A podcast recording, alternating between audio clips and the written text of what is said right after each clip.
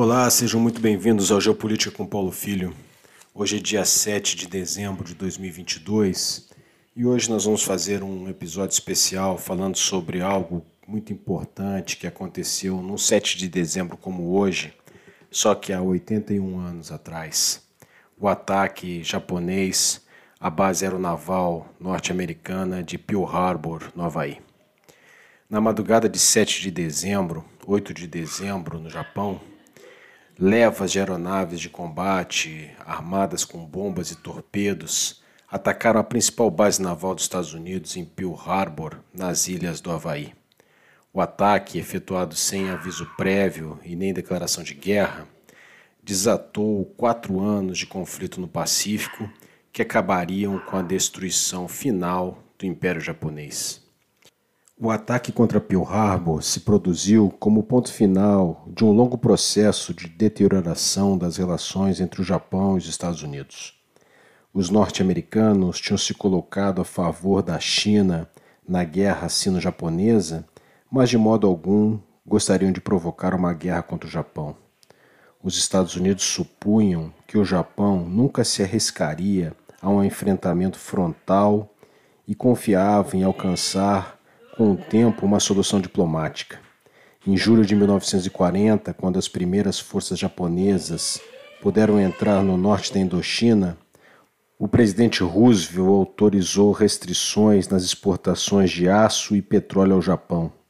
Os estrategistas navais japoneses, preocupados com a ameaça de um embargo total de petróleo, começaram a falar e a defender um avanço preventivo em direção ao sul contra os Estados Unidos e o Império Britânico, apoderando-se da rica região petrolífera das Índias Orientais Holandesas e estabelecendo um perímetro que deveria ser inexpugnável no Pacífico. A invasão alemã da União Soviética criou uma confusão no Japão.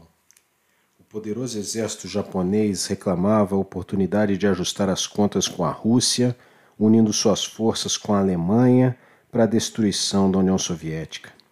A Marinha continuava exigindo uma estratégia orientada ao sul, alegando que a guerra alemã-soviética reduzia qualquer risco ao norte, enquanto assim, fazendo assim, o Japão poderia se apoderar dos ricos recursos do sul que dariam as condições objetivas para o triunfo definitivo contra a China e contra a União Soviética. Em 26 de julho de 1941, depois de outra incursão japonesa na Indochina, os Estados Unidos congelaram todos os ativos japoneses e apertaram o embargo de petróleo. No início de setembro de 41, a Marinha propôs um enfrentamento com os Estados Unidos se fracassassem os esforços diplomáticos para mudar a política norte-americana. Se fixou o dia 30 de novembro como data limite antes de empreender a guerra. O governo norte-americano podia ler mensagens cifradas japonesas e sabia que os planos de agressão do Japão estavam se consolidando. Em vez de em 26 de novembro, Cordell Hull, secretário de Estado de Roosevelt, apresentou novas condições ao Japão em troca da retirada das forças da Indochina e da China. O governo japonês recusou as condições e, em 1 de dezembro, o imperador Hirohito aprovou a declaração de guerra.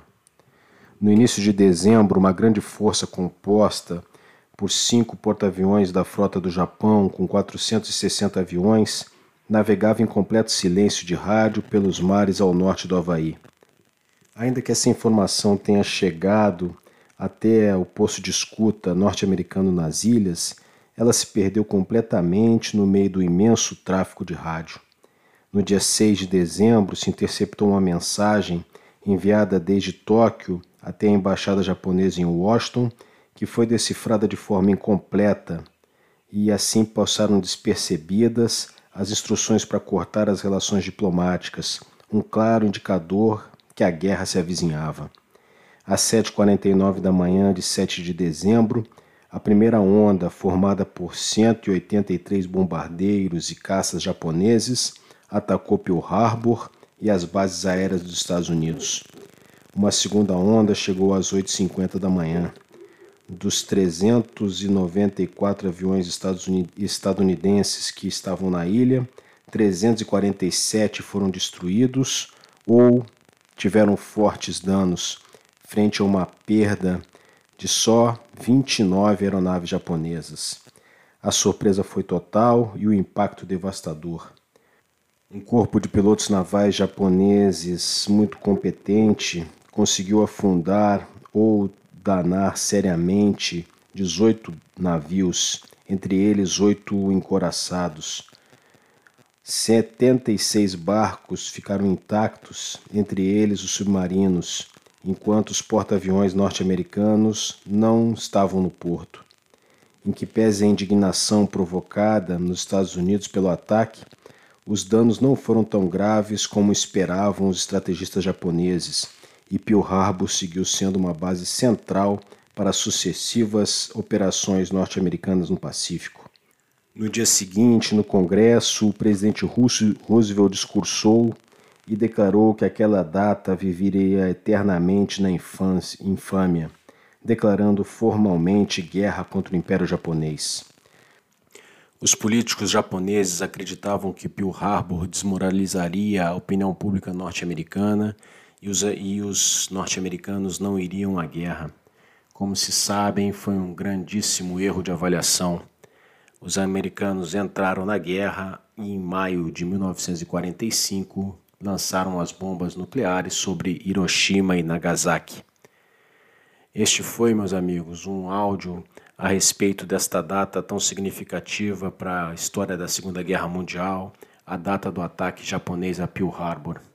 Esse áudio foi feito tendo por base os livros da série A Segunda Guerra Mundial, de autoria de, de, autoria de Richard Overy.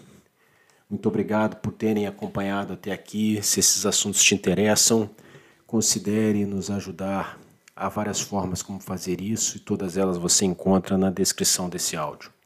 Até a próxima, meus amigos. Tchau.